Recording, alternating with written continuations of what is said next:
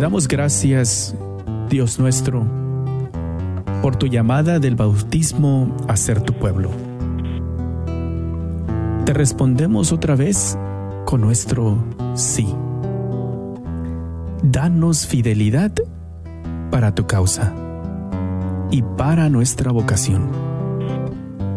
Renueva con un espíritu de entusiasmo a todos aquellos que se dedican al servicio de tu pueblo, a la evangelización. Da a nuestros jóvenes el deseo de dedicarse a este servicio, en la vida religiosa, en el sacerdocio, o como diáconos y ministros laicos. Llena sus corazones con tu espíritu de sabiduría, para que puedan proclamar tu evangelio y puedan dar testimonio de tu presencia en medio de nosotros. Danos fidelidad una vez más para tu causa. Amén. Amén. Muy buenas tardes, querida familia de la red de Radio Guadalupe, Radio para tu alma. Estamos una vez más compartiendo con ustedes este momento donde tenemos la gracia de poder escuchar algunos testimonios de nuestros sacerdotes, hermanos religiosos, religiosas, aquellos que están dedicados a la vida consagrada. El día de hoy quiero invitarlos a conocer al hermano Jaime Hanson. Él está actualmente por teléfono, nos acompaña en México. Hermano Jaime, gracias por la oportunidad. Dios lo bendiga primeramente. ¿Cómo está? Muy bien, gracias a Dios, Martín, y encantado de tener este tiempo de platicar y conocernos. Gracias, gracias. Cuéntenos un poquito primeramente de el hermano Jaime, cómo lo, cómo para irlo conociendo. ¿De dónde es originario a usted? Pues soy originario de Estados Unidos. Nací en Bend, Oregon, en 18 de marzo de 1944 y luego crecí más que nada en Seattle, Washington. ¿Católico de nacimiento, hermano? Mi historia es muy ecuménica.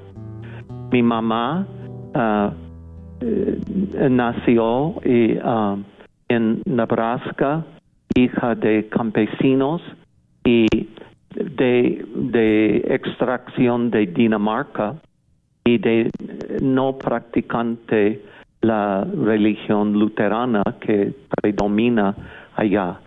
Ella se convirtió uh, de universitaria en la Universidad de Nebraska y después se casó uh, con mi papá protestante, que él um, era soldado en la Segunda Guerra Mundial y después de servir um, en 1950 salió del ejército estadounidense y estudiaba con los padres benedictinos en el Colegio de San Martín en Lacey, Washington. Y allá el buen ejemplo de los monjes benedictinos y también su excelencia académica, su humildad le atraía y años después en su cama de muerte se bautizó católico. La fe luterana, protestante, se va dando gracias al testimonio. Si acabas de sintonizar, estamos conversando con el hermano religioso Jaime Hanson de religioso de San Juan Diego. Y ahorita vamos a conocer un poquito también quiénes son ellos. Y otra pieza en mi historia, mi mamá ah, estaba con sus suegros protestantes en Wyoming mientras mi papá andaba de soldado en Saipan, en el teatro japonés en la Segunda Guerra Mundial. Por la presión de su, sus suegros, me bautizaron um, en la iglesia o secta que ya no existe, congregacionalista. Yo conocí la iglesia de niño. Um, mi mamá me llevaba a la misa en Fort Lewis, Washington, la misa en, latín. Mm. Mi papá a veces se quedaba, a veces no.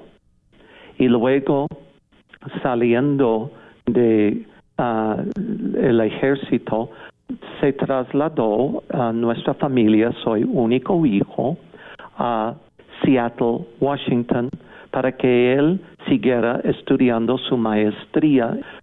Y no sé por qué, Martín, yo creo que era una gracia actual. A tres cuadras de nuestra casa en Seattle había una primaria del Estado y a como tres kilómetros una primaria católica de ah, la parroquia Santísimo Sacramento. Y siendo protestante, ah, yo pedí a mis papás inscribirme en la primaria católica. Y ya entró, ah, y me acuerdo mi papá un poco desconcertado y diciendo, pues um, yo lo permito, pero yo no quiero que mi hijo uh, eh, se vuelva sacerdote. Pues no soy presbítero, soy consagrado.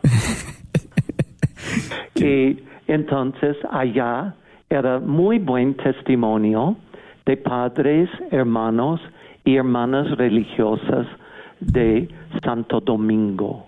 Y tengo muy gratas memorias de todo esto y, y, claro que toda la devoción al rosario y la Virgen tan típica de la familia de Santo Domingo. Entonces allá en el tercer año pedí mi bautismo católico y me acuerdo todo. Cuéntenos un poco de después de que sale de la escuela, ¿usted busca la, la, religión, la fe católica todavía o se aleja? Pero entrando en la turbulencia de la pubertad, um, yo me desanimé mucho y mi plan era salir de la preparatoria católica y salir de la iglesia católica. Por divina providencia, um, yo sacando 10 en el curso de religión, um, no creía nada. Y una noche, a solas, en nuestra casa en Seattle, estaba en mis pijamas y sentado como el famoso imagen del pensador, um, pues ¿qué será la verdad de las cosas? Y era el momento de gracia, de conversión, entre comillas, adulta.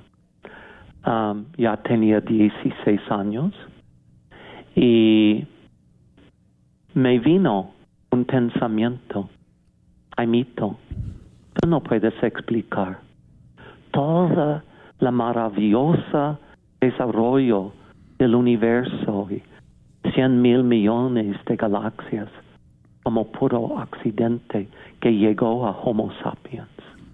Este desarrollo necesitaba una inteligencia superior a la nuestra humana. Enseguida, Martín, otro momento. Jaimito, tú no vives como existiera esta inteligencia superior. Tú vives para ti mismo, muy egoísta y sarcástico. Otro segundo, allá en mis pijamas, me hinqué y lloré mis pecados. Y otro momento, yo pensé, pues soy tan soberbioso, necesito ingresar en la vida consagrada para que otras personas más ejercitadas en el camino de Cristo me enseñan cómo salvarme. Y detrás de las espaldas de mis papás que estaban en otra planta mirando la televisión, yo busqué una revista católica que se llama Mensajero de San Antonio que mi mamá tenía y ah, buscaba avisos de congregaciones. Nunca sentía la inclinación de ser presbítero, pero religioso hermano. Y escribí detrás de sus espaldas dos congregaciones. La mañana siguiente me confesé por la primera vez en mucho tiempo. Termina la high school, ¿cómo sigue todo? Pues luego tenía que decir algo a mis papás y mi papá todavía protestante. Sí, pues había dicho que había tomado estos pasos de confesarse, de escribirle a las congregaciones, pues sin que sus papás supieran, ¿verdad? Y, hay que decirles no lo que supieran nada. Sí, sí. y porque mi mamá, ah, que descanse en paz, era maestra de educación especial y mi papá, pues en la universidad o en otros trabajos. Y entonces, pues yo llegué a la casa y era puro correo tradicional y, y me había escrito un hermano Gilbert Burke de los hermanos de Santa Cruz en Sherman Oaks, California. Y cada rato, pues intercambiamos y, y él muy amable. Y ya estoy en como enero de mi último año de yo creo que como 62, y él me escribió, ah, Jaimito, voy a viajar de California a conocer a tus papás en Seattle. Pues casi me desmayé. pues porque no sabía pues, nada. No, nada. Y soy único hijo y complica la situación un poco, ¿no? Sí. Y ah, entonces, pues tenía buenos principios que mi papá, todavía protestante, pero sí es la cabeza de la familia. Y aunque nuestra eh, comunicación era difícil, um, tenía más confianza de abrirme con mi mamá, pero por respeto tengo que decírselo a mi papá primero. ¿Y cómo? Pues me acordé que en la biblioteca de eh, prepa católica había visto un libro con un título muy llamativo. Si ya soy, uh, ¿por qué soy religioso hermano? Era una antología de testimonios de hermanos de distintas congregaciones. Yo había ojeado el libro, nunca me llamó mucho la atención, pero alrededor lo pedí prestado y lo dejé en un lugar muy obvio enfrente del sofá en la sala de la casa. Mi papá llegó de su trabajo, espió el título y dijo, Jaimito, ¿tú quieres ser religioso, hermano? Y yo, asustadísimo, le dije, sí, papá y fui a mi habitación. y me acuerdo que ellos tenían una fuerte discusión y yo llorando en mi recámara pensando que había destruido su matrimonio, no sé qué. Pero llegó hermano Gilberto y llegó con toda la tecnología de 1962 y su proyector de carrusel y diapositivas y, pantalla y ganó la confianza de mis papás.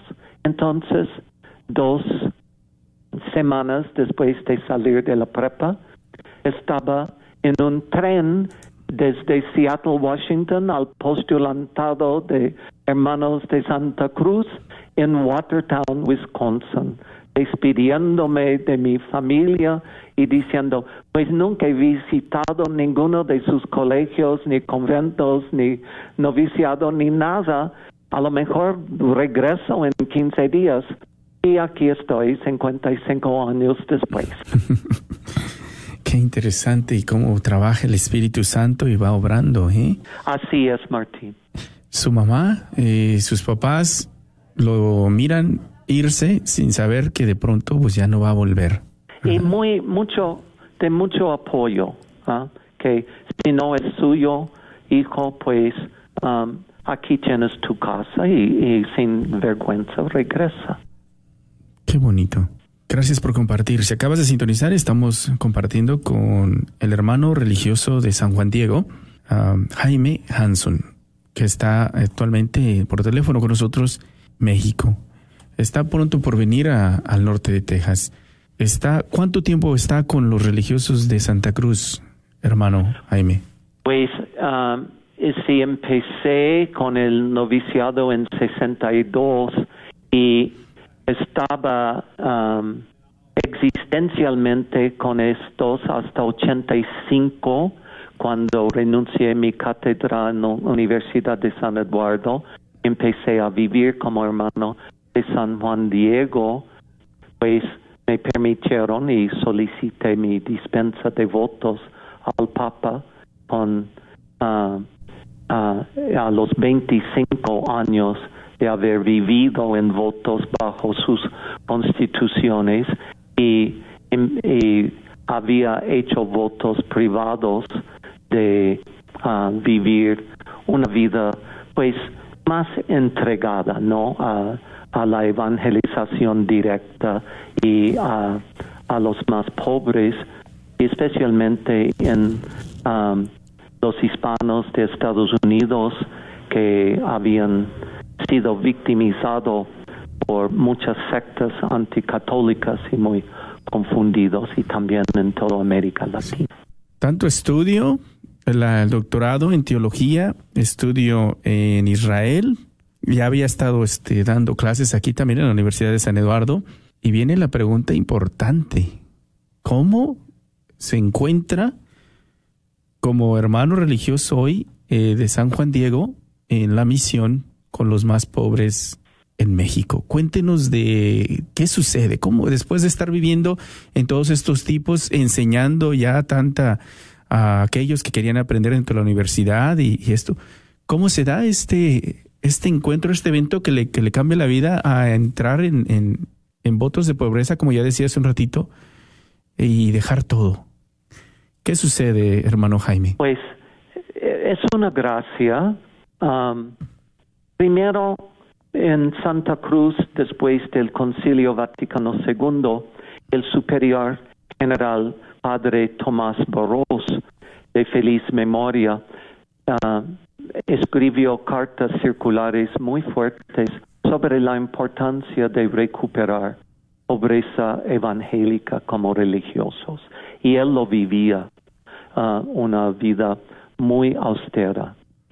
Um, segundo, porque había estudiado algo de San Buenaventura, gran franciscano uh, teólogo, y San Buenaventura dice que hay más sabiduría en todos los pobres que en todas las bibliotecas del mundo.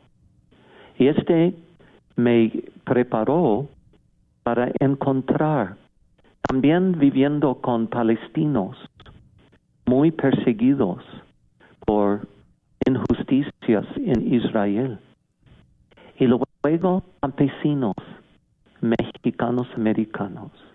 Y en mi primer semestre de dar clases en la universidad, pues el clásico ensayo para comenzar el semestre, pues cuéntame algo de su vida o algo. Y, y una linda chicana, no me acuerdo su nombre, dijo, pues um, yo vengo del Valle de Texas y seguimos las piscas.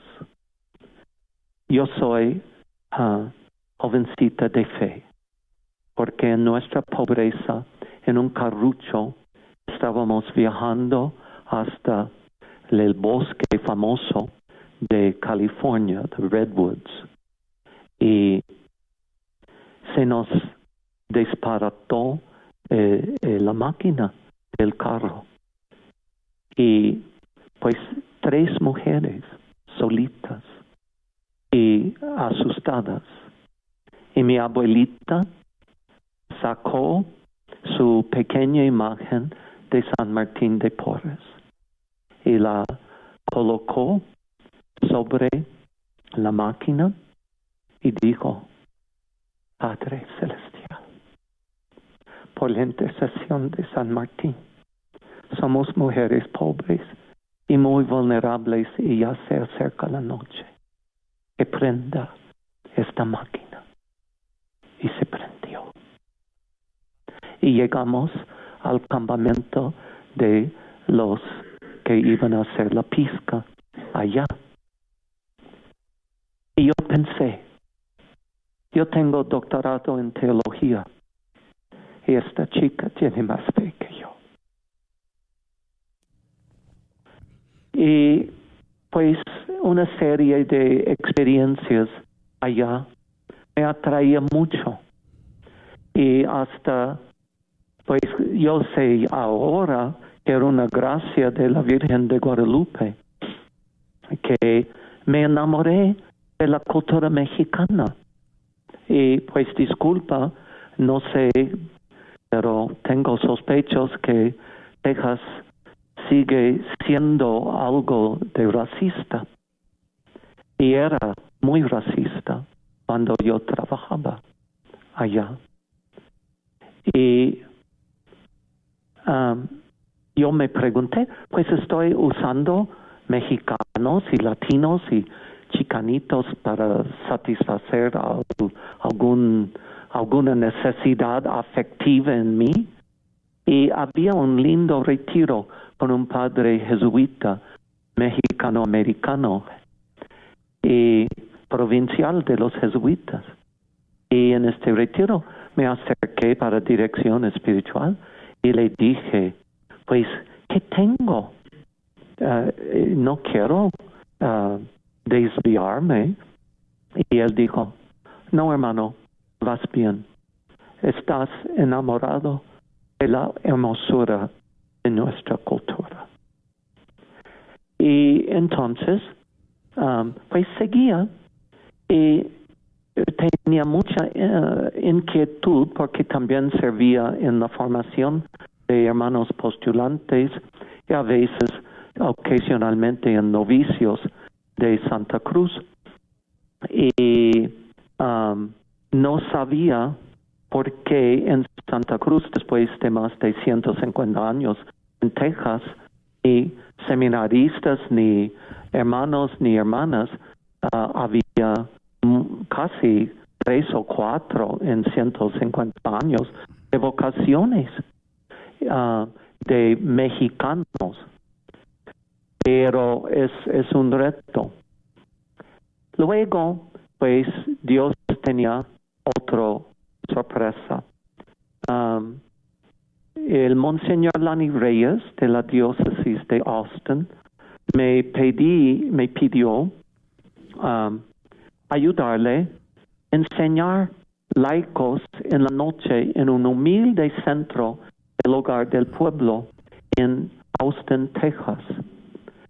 Y yo no sabía si iba a ser capaz, pero eché la fuerza, daba mis clases de día, en la noche iba al barrio pobre y era un mundo tan refrescante de gente muy sencilla, algunos medio analfabetos en dos idiomas y um, nos formamos una linda fraternidad en el Señor.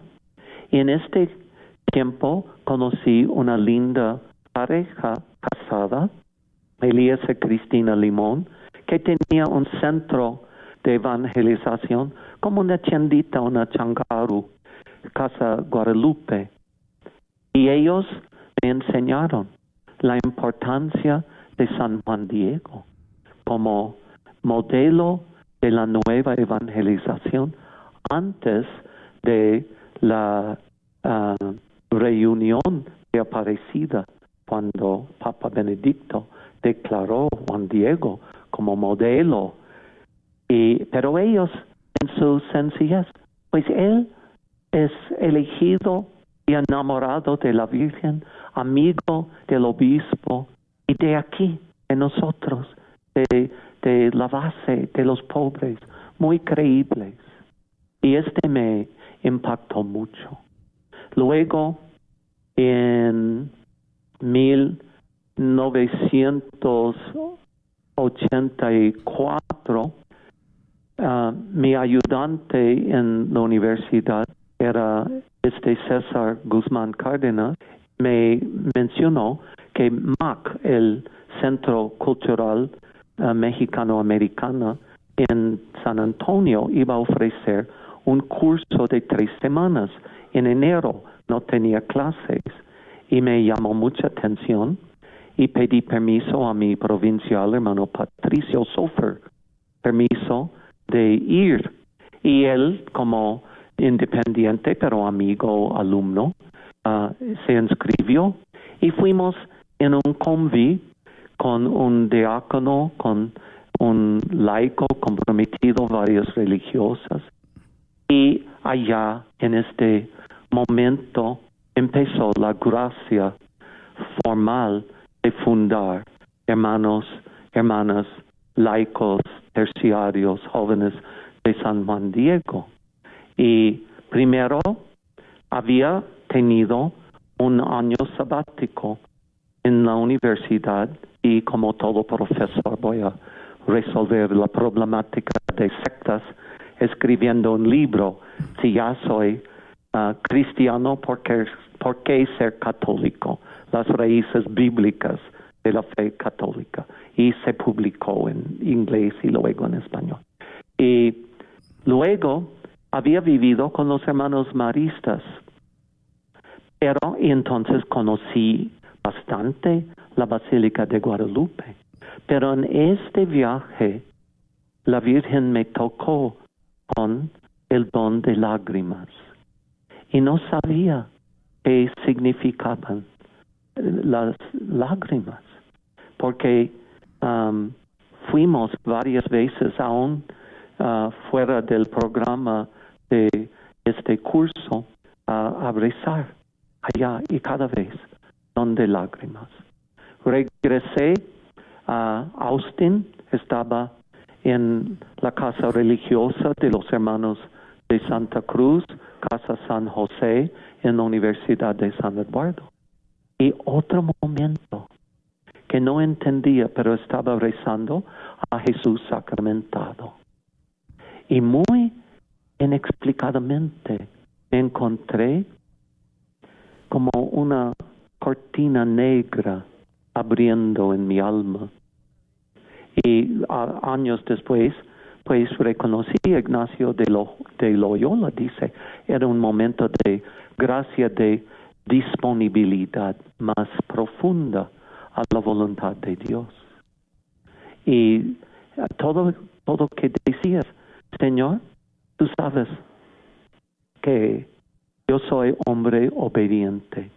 Si quieres que me quede en la universidad hasta la muerte, lo haría.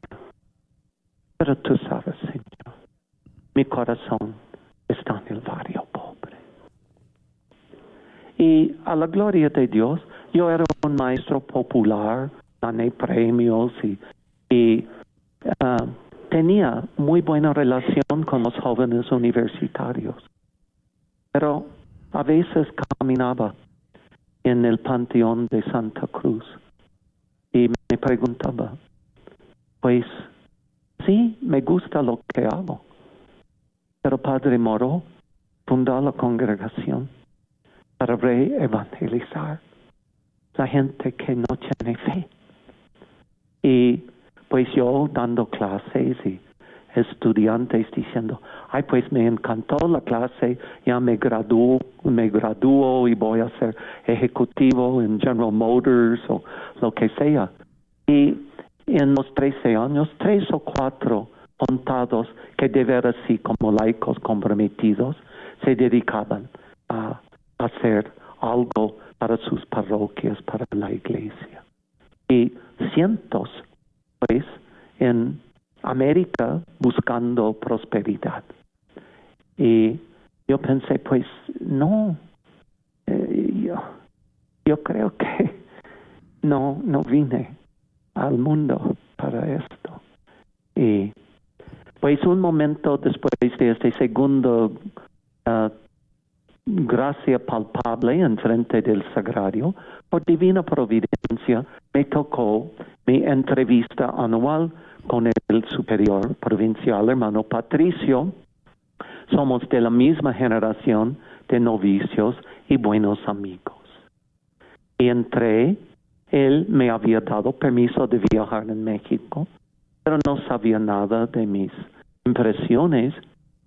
Y uh, le saludé, le dije, pues mira Patricio, tú y yo hemos platicado um, de muchas cosas, no guardo uh, nada de compartir en esta entrevista, pero sabes que tú y yo nunca hemos platicado del futuro de la congregación de los hermanos de Santa Cruz y los hispanos.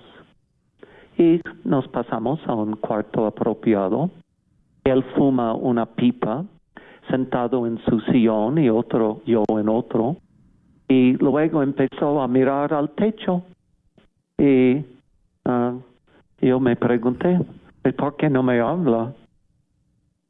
Y de la nada dijo, ¿sabes qué, Jamito?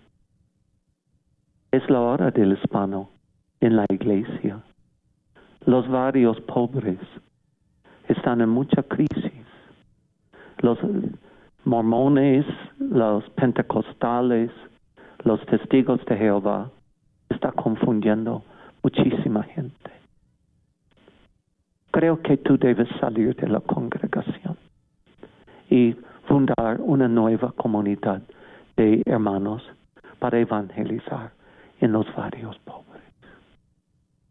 Pues me quedé absolutamente a seis. Lloré de alegría. Y él no sabía el don de lágrimas con la guadalupana. Una gracia con Jesús sacramentado y la voz de Dios en mi superior religioso legítimo.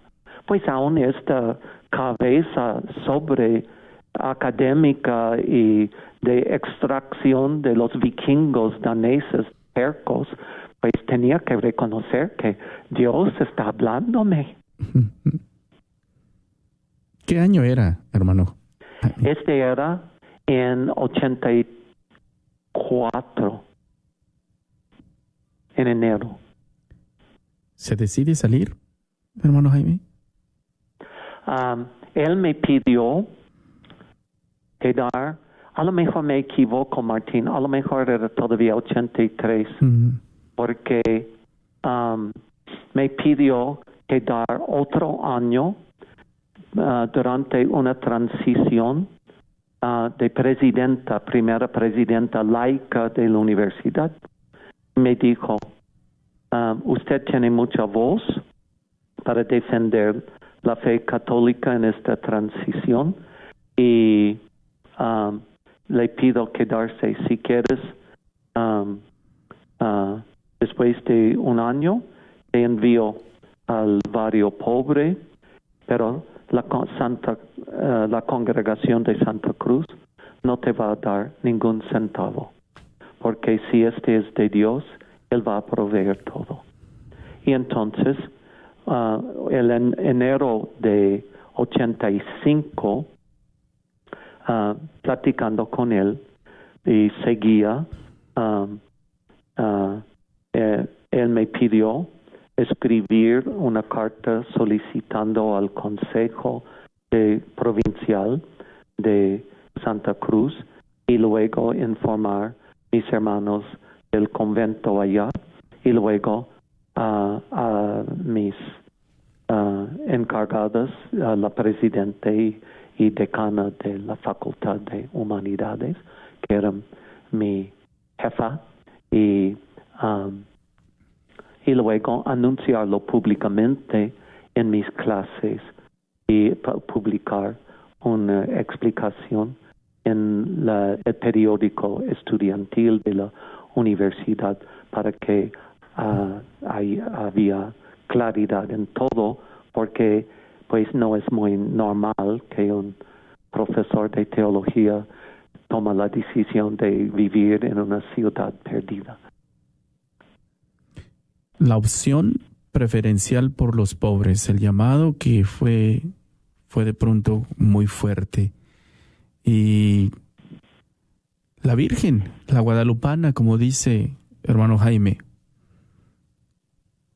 fue esencial, ¿no? En este llamado.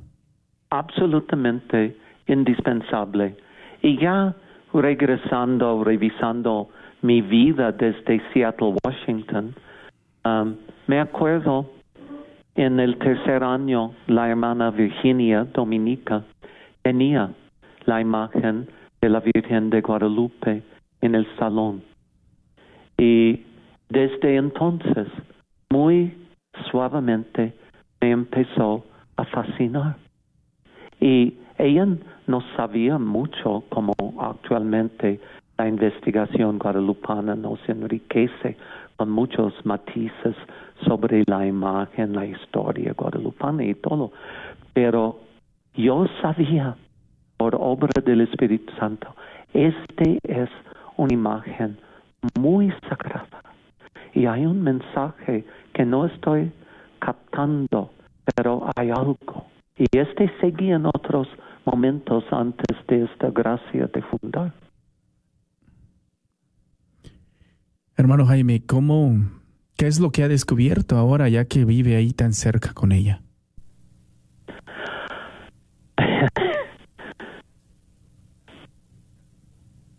es a lo mejor um, me dificulta distinguir entre conocerla como madre cariñosa, amiga de muchísima confianza, vientre místico en donde vivo y escucho la palabra de Dios para vivirla y proclamarla. Y um, esposa de mi alma. Qué hermoso. Qué hermoso. Gracias por compartir, por optar. Pues lo hermoso es de Dios. ¿Verdad? Lo pecaminoso es de Jaimito. sí, sí, sí. Tenemos que ir purgando todo este pecado, todos. Qué hermosa historia de la opción de optar por el pobre. ¿eh? Eh, y cómo la madre lo, lo va lo va confirmando y va poniendo los medios para que también usted lo vaya confirmando con, con las personas que lo rodean, ¿verdad? Sí. ¿Cómo llega a México? Pues en la beatificación de Juan Diego vine yo con hermanos César y otros uh, tres o cuatro amigos colaboradores laicos y había conocido en una librería de la basílica un folleto de Padre Enrique Amezcua, fundador de los operarios del reino de Cristo, que mencionó el santuario de la quinta aparición, en donde había vivido San Juan Diego y la Virgen había curado a tío Juan Bernardino en su quinta aparición guadalupana. Y en mi año sabático quería conocer Upetlac, pero los hermanos maristas tan guadalupanos no sabían nada, mi español todavía era muy faltando y en la basílica nadie me dijo dónde está Tupetlac. Y entonces, um, en la beatificación de Juan Diego, guardaba este tríptico y estaba determinado a conocer y rezar en el santuario de la quinta aparición. Y otro diosidencia, allá estamos en las rejas como moscas en el atrio fuera de la basílica, literalmente. Y ni, ni cupimos en el atrio, estamos en la barda agarrados de las rejas. Y después, pues todo México en júbilo, ¿no? Y ya Juan Diego, Beato Juan Diego. Y um, ah, una señora chaparita se nos acercó y pues en una forma, pues disculpa, muy aventada. ¿Quiénes son ustedes? Yo no reconozco este hábito. Y pues otra persona me pidió ah, una oración y le atendí. Hermano César ah, atendió esto y le explicó, pues somos una nueva comunidad de hermanos de San Juan Diego. Y ella, de mucho corazón, dijo, pues yo quiero invitarlos a, almorzar en mi casa mañana. Estamos en millones de mexicanos. ¿Okay? Y ah, él dijo, pues disculpa señora, pero somos peregrinos y estamos ah, programados a rezar en un santuario en Tulpetlac, pero no sabemos cómo llegar. Y ella dijo, pues fíjese usted, fíjese usted, allá vivo yo. Dios mío.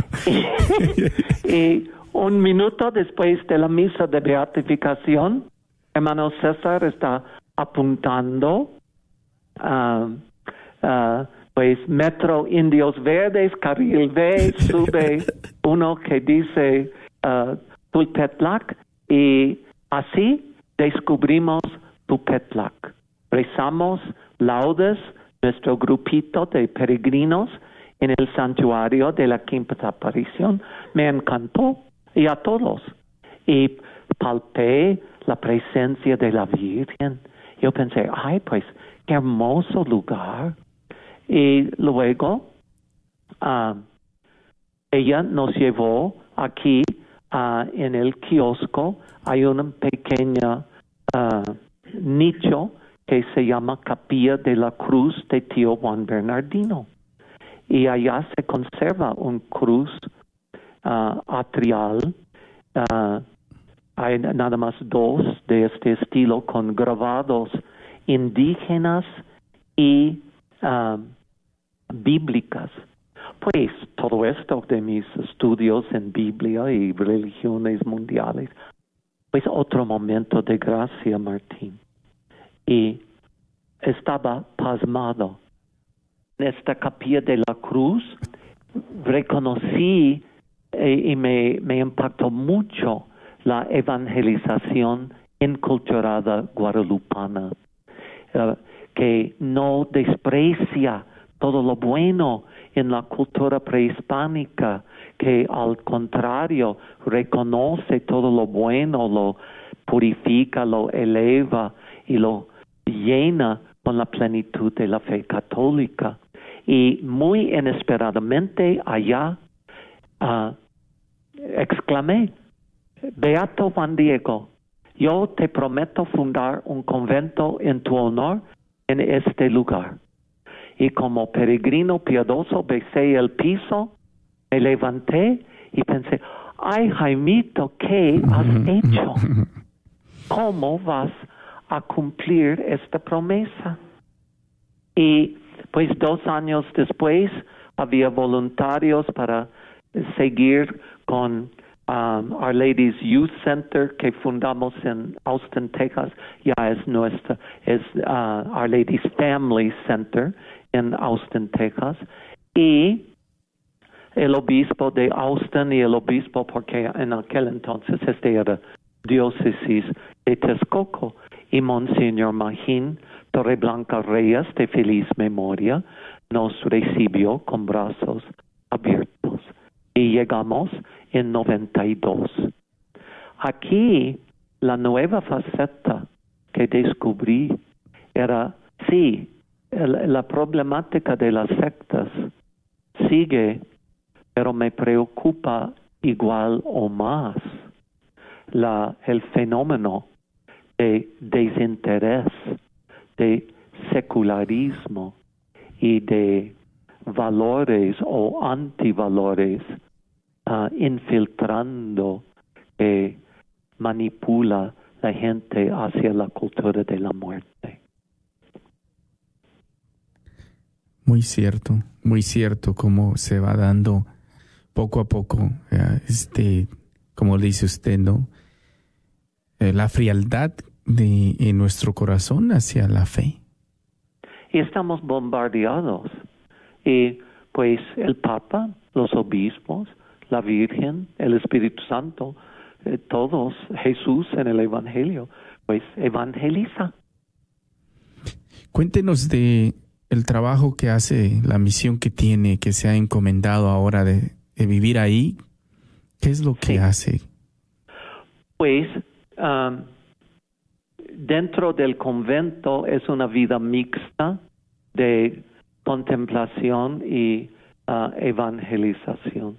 Entonces, um, hay hora santa en la mañana, cada viernes es día eremítico y de silencio hasta las cinco de la tarde.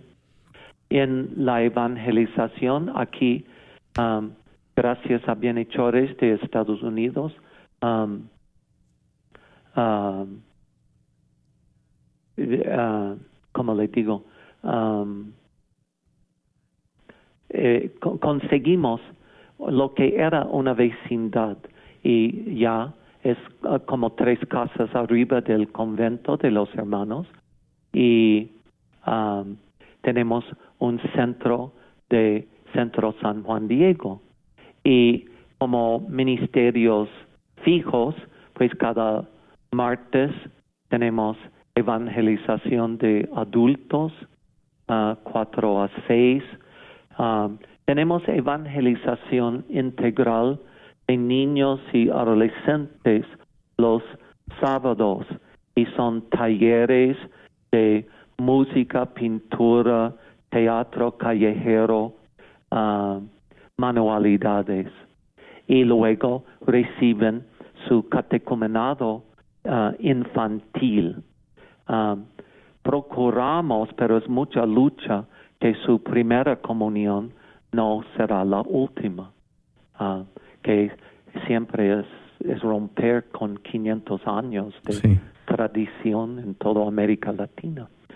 Y uh, luego, pues damos retiros, abrimos uh, en parroquias, promoción vocacional, uh, y cuando párrocos nos piden y tenemos los medios, pues damos eh, retiros de crecimiento a laicos comprometidos. Los um, tenemos una pequeña ramita de hermanas de San Juan Diego.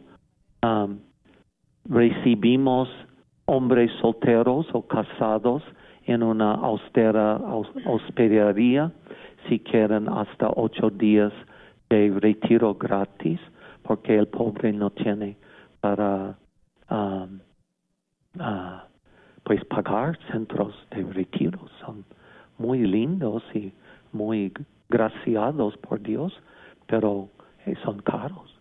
Y las hermanas reciben mujeres solteras o, o ah, ah, ah, casadas o consagradas si quiere visitar una religiosa. Y también estamos organizando una misión um, aquí en la parroquia de uh, Santo Niño de Salud y hay visiteo, los adolescentes hacen perfoneo en la calle, hay el esfuerzo de despertar católicos um, pues inactivos o desinteresados y uh, es un proceso de formar poco a poco, casa de um, uh, oración y luego dar un retiro de querigma um, y luego formar uh, fraternidades o comunidades pequeñas estables. En estado de Hidalgo tenemos um, un convento eremítico y los hermanos guardan más silencio allá. Hay un eremitorio. Apenas uh, ayer, anteayer, llegué de 10 días de mi silencio en retiro anual allá en el eremitorio San Elías. Y es regresar a las fuentes clásicas de franciscanismo, ¿no?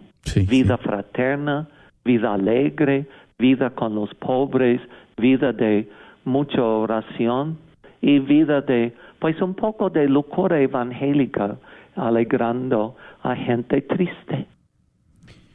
Gracias, gracias hermano Jaime. Eh, antes de entrar en la visita que viene a hacer a Forward, a usted que llega de otro país, ¿por qué cree que nuestra Madre Santa María de Guadalupe elige al pueblo mexicano? Hijo, uno tiene que tener la sabiduría de Dios Padre para responder adecuadamente a esta um, palabra.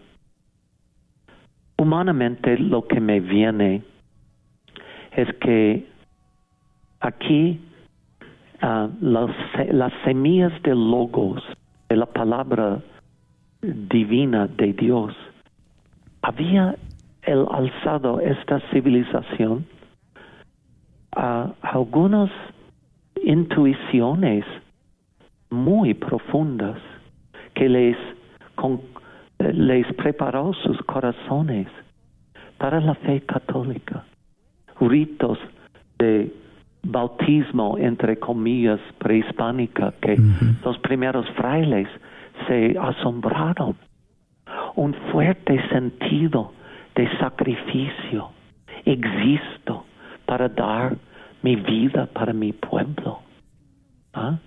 Y todo esto, ah, una vez que la Virgen vio todo esto, pues si no ah, voy diciendo que todo su eh, cultura y pasado era satánica y busco todos los valores muy elevados, muy éticos. Claro que um, sacrificio humano y mucha guerra entre tribus eran puntos de pecado, pero había mucha reverencia, mucho sentido de dar al sagrado su primacía. Me acuerdo en una, uh, un discurso que cada papá prehispánico tenía que dar a su hijo o a su hija a los ocho años de edad. Y en forma resumida, hijo, primer consejo, no seas flojo, despiértate a medianoche, barre para las imágenes sagradas y adora a Dios. Pues ya todo estaba preparando, preparándose para que llegara la plenitud de Dios Trino y Uno y un Dios autosacrificado, dando todo en amor para reconciliarnos con el Padre en la persona de Cristo, cuyo Corpus Christi celebramos hoy día. Amén, amén, amén. Gracias, gracias. Y si has estado escuchando con nosotros, estás escuchando al hermano Jaime Hanson, hermano religioso y fundador de San Juan Diego. Actualmente está allá en México y tenemos la gracia de que lo tenemos por teléfono. Hermano Jaime, ¿cómo puede ayudar el que está ayuda, escuchando a la gran obra que está que ha iniciado usted en la evangelización con los pobres? Eh, ¿Cómo podemos ayudar desde aquí, de Texas? Pues primero que nada con oración Ah, somos pocos ah, por ah, promover vocaciones con oración o buscando jóvenes que están buscando una vida evangélicamente radical y luego si quieren conocer más de nosotros si abren su internet, a YouTube, eh, en Google, um, pues Hermanos de San Juan Diego, y va a tener mucha más información en algunas filmaciones allá. Excelente. Bueno, lo buscaremos. Recuerden YouTube o busquen Google Hermanos de San Juan Diego para conocer un poco más de la obra y también ahí podemos encontrar la manera de poder ayudar Ojalá que podamos siempre, como no olvidando, la oración. Eh, algo más de lo que quizás le haya quedado que quisiera compartir antes de despedirnos, hermano Jaime. Pues nada más, ah, también pidiendo oración ah, para este retiro. Ah, Satanás nunca duerme, entonces que los que no pueden asistir, que están apoyando con su rosario, con su oración, con visitas al Santísimo. Amén, amén. Pues ahí está, hemos tenido la oportunidad de compartir con todos ustedes y hemos aprendido tanto. Él es el hermano Jaime Hanson, hermano religioso de San Juan Diego, que nos ha dado la oportunidad de poder escuchar su hermoso testimonio de vida y a la vez invitarte para que lo acompañes este próximo fin de semana en la parroquia del Inmaculado Corazón de María, ahí en Fort Worth, Texas. Recuerda que están muy eh, cerquita de la Gran Plaza. Retiro inicia a las ocho y media de la mañana, terminando con la Santa Misa a las cinco de la tarde. Ojalá que nos puedas acompañar. Agradecemos mucho, eh, hermano Jaime. Gracias por la oportunidad. Eh, rezamos para que el Señor pues le siga dando la fuerza y este admiramos mucho su obra. ¿eh? Pues todo lo bueno es de Dios. Amén. Y yo creo que la Virgen tiene muy gran sentido de humor elegir un gringuito o como dicen en Texas o por lo menos en Austin, un bolillo para ser un fundador. Gracias, gracias hermano, gracias por la oportunidad. ¿eh? A usted, Martín. Si nos puede dar una bendición. Padre Celestial, desde el corazón de San Juan Diego Cuatlatohuatzin, haz todos de esta difusora modernos Juan Diegos, usando todos sus medios para difundir el reino de Dios y elevar, promover a Jesucristo y su cuerpo místico, la Santa Iglesia Católica. Virgen Padre, Virgen Madre Guadalupana, intercede por ellos y da éxito a todos sus esfuerzos que le dan gloria a tu Hijo. Amén. Amén. Amén. Thank you.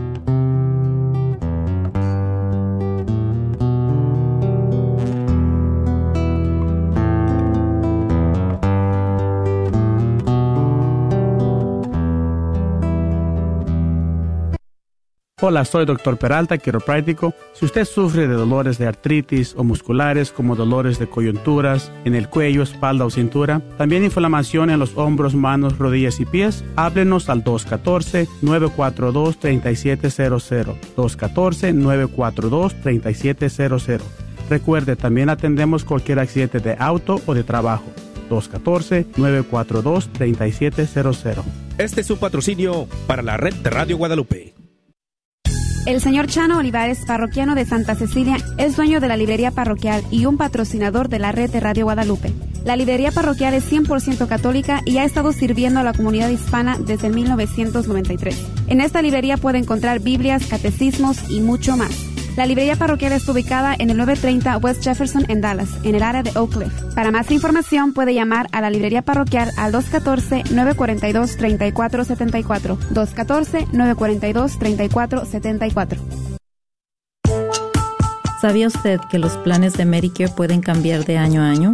Y también sabías que para el 2023 las primas de Medicare estarán históricamente bajas? Mi nombre es Adriana Batres, soy agente de seguros de Medicare soy feligrés de Nuestra Señora del Pilar y puedo ayudarle a comparar su cobertura actual de Medicare. Puede llamarme al 972-533-0457. Si eres beneficiario de Medicare o estás a punto de cumplir los 65 años de edad y necesitas ayuda, llámale a Adriana Batres al 972-533-0457. Recuerda que somos una estación que está al aire de sol a sol por el 850 AM en el norte de Texas. Baja la aplicación en tu celular y escucha las 24 horas sin interrupción. No esperes más y únete a cientos Estás escuchando la red de Radio Guadalupe, radio para su alma, la voz fiel al Evangelio y al Magisterio de la Iglesia. KJON